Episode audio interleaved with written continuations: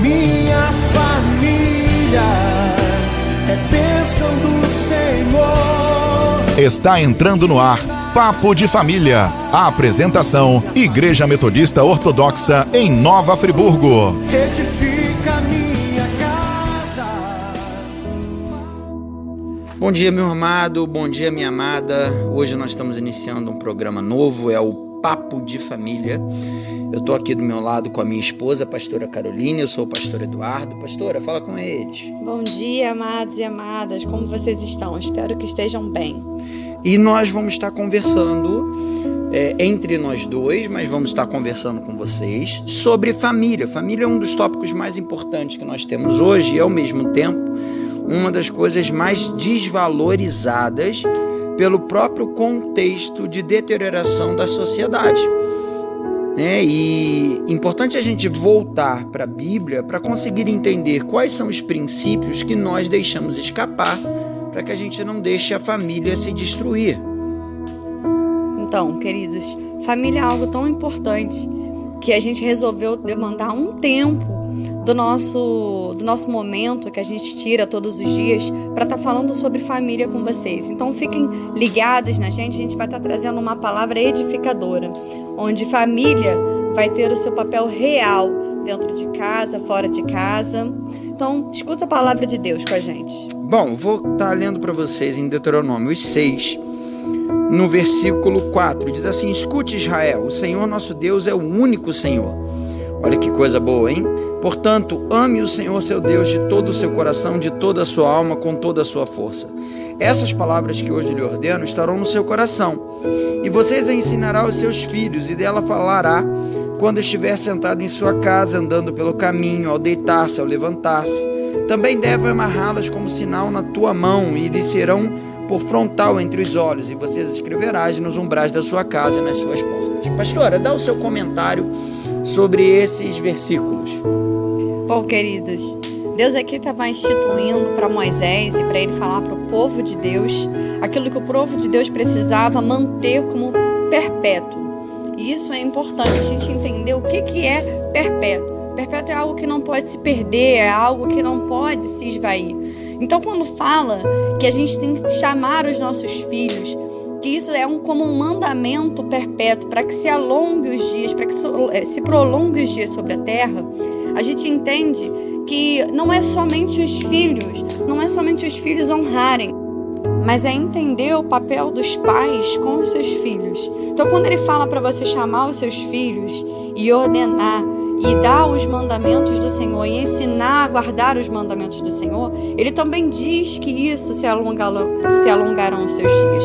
Então, quando a gente fala muito assim, o filho tem que honrar o pai para que se prolongue os dias, mas nós também temos que ensinar os nossos filhos a honrar ao Senhor, a obedecer o mandamento do Senhor, para que esses dias também sejam alongados. Então, não é somente uma honra aos pais, mas é também um cumprimento do mandamento do Senhor, ou seja, obedecer às leis do Senhor. Pastora, você tem filhos? Tenho três filhos. Você tem três filhos? Meu Deus do céu. Qual a idade dos seus filhos? Eu tenho uma filha mais velha, de 20 anos de idade, Cristiane. Eu tenho um filho do meio, de 18, Caio. E um filho mais novo, de 9 anos, Davi. Nossa, a gente tem bastante filho, né? Eu Muito. ajudei aí com essa coisa. E quando a gente está falando de filhos, nem sempre foi fácil, né? Ah, principalmente com os nossos filhos mais velhos, a gente precisou de muita ajuda, de ajuda dos nossos discipuladores para estar tá andando junto com a gente. Muitas vezes nós erramos como pais. Mas o que, que você acha que na nossa casa foi aquilo que a gente mais é, acertou na criação dos nossos filhos?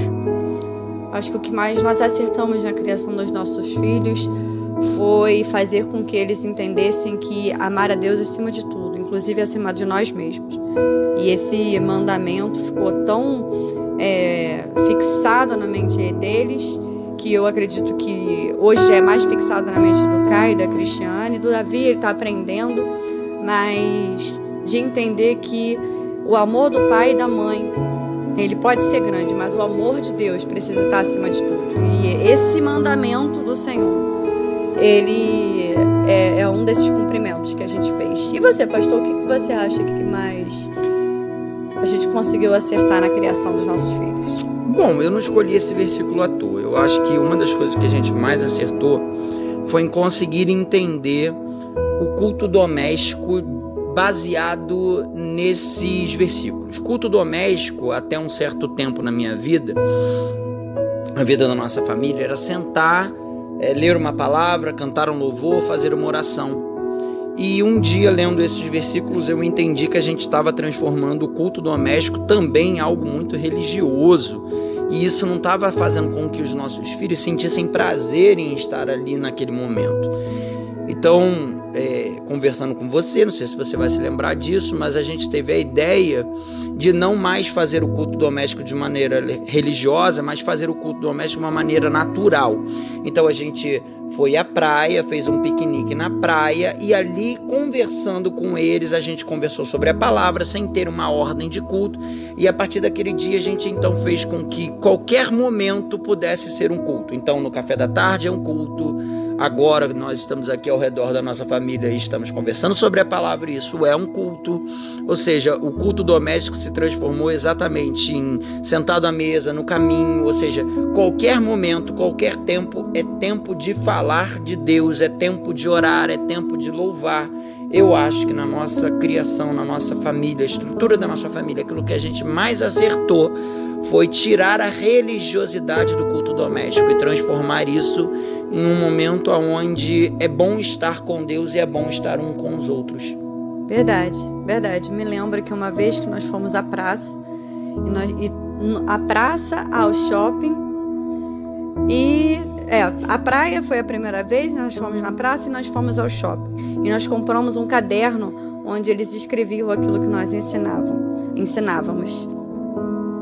E a gente também aproveitava para que esse dia eles pudessem, além de tirar as dúvidas da Bíblia, eles também colocassem tudo aquilo que passou ao longo da semana deles, o que foi difícil, o que foi fácil, os pecados, e a gente aproveitava naquele momento ali para é, fazer um, um, simbolismo de perdão, de que a família perdoava e que é, podia se errar, porém não podia se esconder nem utilizar da mentira para isso. E isso também foi uma coisa que fortificou bastante a nossa família. É verdade, acho que esse momento do você pode é, errar e aqui é o momento de você conversar sobre o que errou sem ter punição, sem ter represária, só o ensinamento do erro e o perdão do erro, né?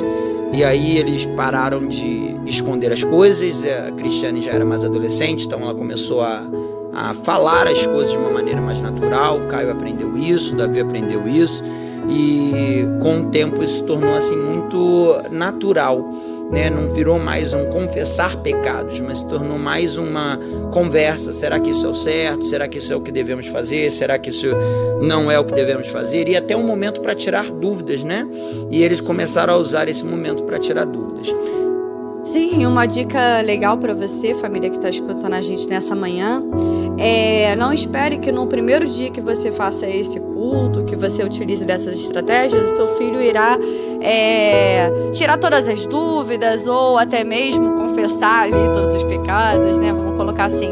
Mas entender que isso é um primeiro passo que parece no início ser uma coisa mais religiosa, mas que se você tornar esse momento de culto mais prazeroso para sua família por completo, isso acaba sendo vai, vai soar de maneira mais natural e daqui a pouco você vai ver que os seus filhos, a sua família por completo, que a família ela não inclui somente os filhos, mas o marido e a esposa, eles se tenham uma relação mais saudável, mais natural, sem ter medo, sem esconder nada e ali se torna um momento mais agradável.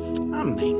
Bom, esperamos que nesse primeiro momento do papo de família você tenha sido abençoado. E para isso, eu vou pedir para os meus filhos que estão aqui ao meu redor dar um oi para você. Um oi da Cristiane. Oi, gente. Bom dia. Um oi do Caio. Oi, gente. Bom dia aí para vocês. E um oi do Davi. Oi, gente. Bom dia para vocês. Gente, esperamos que vocês tenham sido abençoados com o nosso papo de família e esperamos vocês no, na próxima segunda-feira, nesse mesmo horário. Apresentação Igreja Metodista Ortodoxa, Rua Dom João VI, 678, Cônego, Cascatinha.